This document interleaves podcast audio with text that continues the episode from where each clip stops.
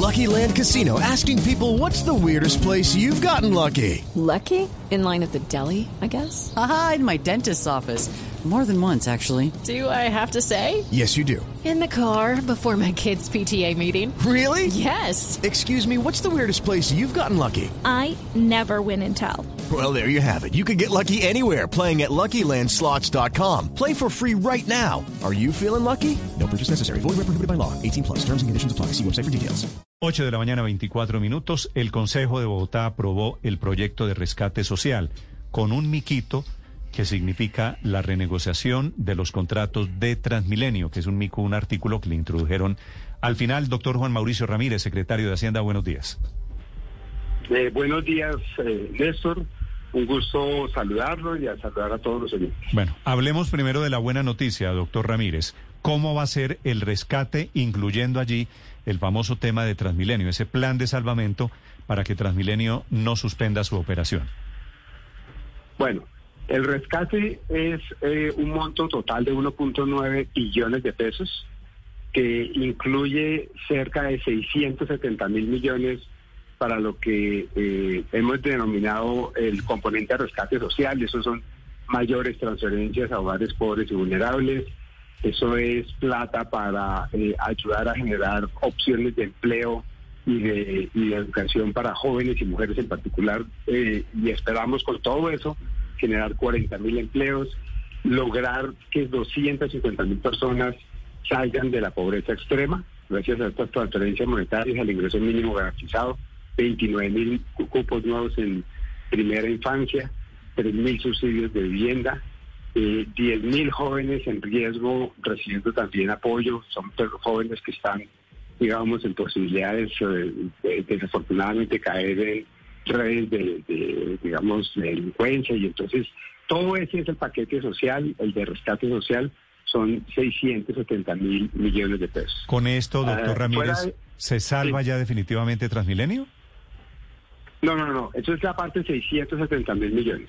Luego viene la- el otro componente, 1.1 billones, que son los recursos para ayudar a cerrar el déficit de Transmilenio asociado con la pandemia. Y ahí eh, insisto en una cosa, el déficit normal, o sea, Transmilenio como cualquier otro sistema de transporte del mundo, pues tiene un déficit porque no, lo que paga el usuario no es igual a lo que vale el, el tiquete, lo que se llama la tarifa técnica.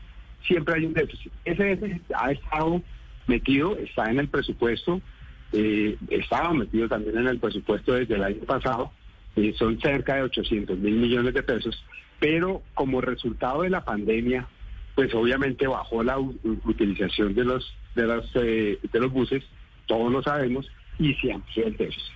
Entonces, estamos metiendo 1.1 billones de pesos para que nos ayude a cerrar ese, ese, ese hueco que nosotros tenemos sin el cual pues el sistema no puede funcionar.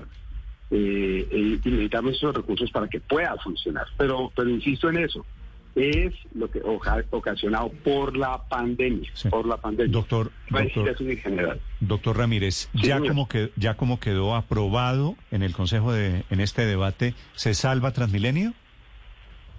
Como es que va aprobado, sí, tenemos los recursos para seguir funcionando normalmente en lo que re- resta del año. Obviamente contando con la aprobación en, en- en la plenaria que todavía no se ha dado. eh, de esto. Sí. Desaparece pues el fantasma de la posibilidad de suspender la operación. Desaparece el fantasma de suspender la operación. Ok. Totalmente. Ahora, O sea, decía- dicho, de- garantizamos que funcione. Doctor Ramírez decía que le metieron un artículo que me parece medio mico, que es en este rescate social, digo, no tiene nada que ver una cosa con la otra, la metió el concejal Manuel Sarmiento, una mesa de revisión con los concesionarios del sistema de transporte público en Bogotá, crear una mesa para revisar los contratos existentes, los contratos de Transmilenio. Lo mencionan a ustedes, la Secretaría Distrital de Hacienda. ¿Esa mesa va a cambiar los contratos con los operadores del sistema de transporte público? No, esa mesa es una mesa que pide el Consejo, que fue aprobada esa propo- proposición pues por, mayoría, que es sentarse a revisar en efecto los contratos, sentarse, ahí van a estar la Procuraduría, ahí está la Personería, Ahí están, pues, obviamente los operadores, está Transmilenio, está el sector de movilidad, la Secretaría de Movilidad, estaría también la Secretaría de Hacienda. Y lo que se trata de ver es que, cómo están los contratos, cuáles son las opciones que tienen. Esto, esto ha afectado a, a, a todo, esta crisis afectó pues a todos los sectores, a las empresas, a los hogares, a todos. Entonces, lo que el, este, digamos, eh, eh, mandato del Consejo es siéntense a mirar las cifras. Hay que mirar las cifras, hay que mirar cuánto, cuáles las proyecciones, hacia dónde va esto, y dentro de todo eso, pues encontrar Claro, junto doctor con Ramírez. fuentes adicionales, encontrar salidas al- a, la situación del sistema. Esta revisión de contratos, revisión es el verbo que utilizan en la decisión del Consejo, ¿significa en la práctica renegociar los contratos? Usted puede hacer esa revisión y concluir que, por ejemplo, es, es factible modificar algo o que es facti- o que no es factible porque se pueden generar, por ejemplo, unas eh, eh, contingencias de reclamación que serían eh, eh, muy complicadas. Entonces, eso no quiere, eso es mirar los datos antes de tomar decisiones. Por eso, pero dice, la mesa, la mesa tendrá como objetivo la revisión de los contratos y en especial de las fórmulas de remuneración en aras de tomar las decisiones operativas, financieras y jurídicas, ta, ta, ta, ta, ta. Van a renegociar en la práctica lo que les impone el Consejo de Bogotá a ustedes, gobierno, es renegociar los contratos. No, lo que nosotros no podríamos eh, eh, aceptar que el Consejo nos mandara a, a renegociar los contratos. Lo que sí podemos aceptar es revisar los números, revisar junto con los operadores y con la presencia de órganos de control en qué, cómo están los contratos, cuáles son las, los escenarios. Por ejemplo, lo que va hacia adelante. Una, de las cosas súper claras. Eh, el trabajo en casa no va a desaparecer del todo. Ya sabemos que una parte probablemente no vamos a volver a los niveles de uso de los buses que teníamos en enero del 2020. Probablemente de ahora en adelante y para siempre, el, uso del transporte público va a ser quizás 80% de lo que fue de lo que fue antes. Eso implica que vamos a necesitar modificar nuestros escenarios de, de. Vamos a tener que ajustar los cálculos de los costos. Vamos a tener que ajustar los cálculos de la plata y de los recursos que necesitamos. Vamos a tener que armar ese escenario que todavía no está armado y tenemos que, que mirarlo también con los propios, los propios operadores y con el, y con el sector, por supuesto, y también Hacienda estaría ahí metido. Entonces, Sí, es hacer todo claro. ese análisis. Es hacer todo ese análisis. Hacer todo ese análisis, doctor Ramírez, es revisar con miras a renegociar, pero para terminarle pagando más o menos a los concesionarios. Claramente lo que se trata es de ver de qué manera, de qué manera lograr. Son dos momentos. Uno es esto de pandemia.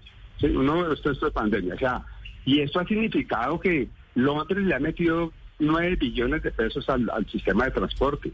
Significa que París, eh, Madrid, todas las ciudades del mundo le han metido billones de pesos miles de millones de dólares a los sistemas de transporte, sean públicos, sean privados, sean mixtos, no importa cuál sea la forma en la cual opera, todas las ciudades han tenido que meter mucha justamente por esta razón. Entonces, una cosa es la pandemia, cómo vamos a, qué vamos a hacer y, y- y- eso, eso implica también eh, pues un poco como la solicitud al gobierno nacional de que hay que ayudar a financiar parte de este costo generado por pandemia. La segunda cosa tiene- es y qué vamos a hacer hacia adelante, hacia adelante Doctor Ramírez. cuando el mundo cambió y tenemos un nuevo escenario de movilidad, etcétera. ¿Usted tiene en sus planes modificar los contratos de Transmilenio de manera unilateral? No, por, por supuesto que no. Y eso, primero que todo, esto corresponde al sector. Se verá, se verá esa- el análisis de los datos, el análisis de las Si cifras. no está, Lo doctor que- Ramírez, si no está en sus planes, discúlpeme la pregunta, modificarlos unilateralmente, ¿por qué se dejaron meter el artículo que dice que en seis meses usted debe modificar los contratos unilateralmente? No, eh, Néstor, yo creo que, que el Consejo, el Consejo, eh, digamos, tiene razón en querer ver eh, cuáles son las proyecciones, hacia dónde va esto, hacia dónde van los, las, las cifras del Fondo de Estabilización Tarifaria de Bogotá, cómo van a contribuir nuevas fuentes. De hecho, también plantean eso. En otro artículo se plantea cuáles son las posi- posibles nuevas fuentes para financiar el, el, hueco, que no ya, sino en lo que genera para los próximos años. Y por supuesto también qué, qué, qué tienen o cuál, cómo se, se estructuran esos, esos contratos, cuáles son las posibilidades de modificación. Es decir, eso es una agenda de trabajo, que no una agenda de detención, es una agenda de trabajo. Este artículo lo presentó el concejal Manuel Sarmiento, ¿verdad? Que es del Polo. Se lo presentó el concejal Manuel Sarmiento y a, y a él adhirieron eh, diferentes concejales y al final, pues obviamente, esto es una, se fue votado como una proposición aditiva y, y- y fue aprobado por el consejo. Sí, secretario, pero usted mismo nos dice que hay menos viajeros y va a haber menos viajeros en el futuro y que probablemente en eso sí, Sí. tendrán que hacer unos ajustes, que yo no sé si implican hacer ajustes en el contrato, porque po- como usted mismo también lo dice, pues eso podría dar a reclamaciones jurídicas en un futuro. Entonces, eh, ¿están ustedes un poco con las manos atadas, obligados a hacer algo por, por el cambio que tuvo la sociedad, pero impedidos por la porque el contrato ya está firmado? Yo diría, nosotros no estamos atados. En lo que estamos atados, en realidad lo que necesitábamos es, son los recursos para garantizar el funcionamiento del, del sistema de transporte en Bogotá en lo que resta del año y, digamos, ya los tenemos por lo menos en la aprobación de la Comisión de Hacienda. Lo que sigue implica, por ejemplo, pensar entonces cuántos buses se deben incrementar en, el- en los próximos 10 años, cuántos buses adicionales necesitaríamos, cuántas, cuánto va, cómo se, combinaría eso, por ejemplo, con el funcionamiento del- de la línea metro. Es decir, es ver escenarios. Necesitamos, después de la pandemia, volver a revisar los escenarios de proyección, de funcionamiento del sistema de transporte público en Bogotá y ver de qué manera podemos optimizar eh, eh, los recursos para lograr al menor costo para los usuarios, al menor costo posible, pero mayor efectividad, de tal manera que logremos que el sistema de transporte público de Bogotá se mantenga y siga creciendo y expandiéndose en, el en los sentidos que, se han planteado. La nueva línea, la segunda línea del metro, la primera línea concluida, los cables aéreos, etcétera. Todo eso hace parte de ese sistema de transporte público que tenemos que pensar bajo un nuevo escenario, el escenario post pandemia.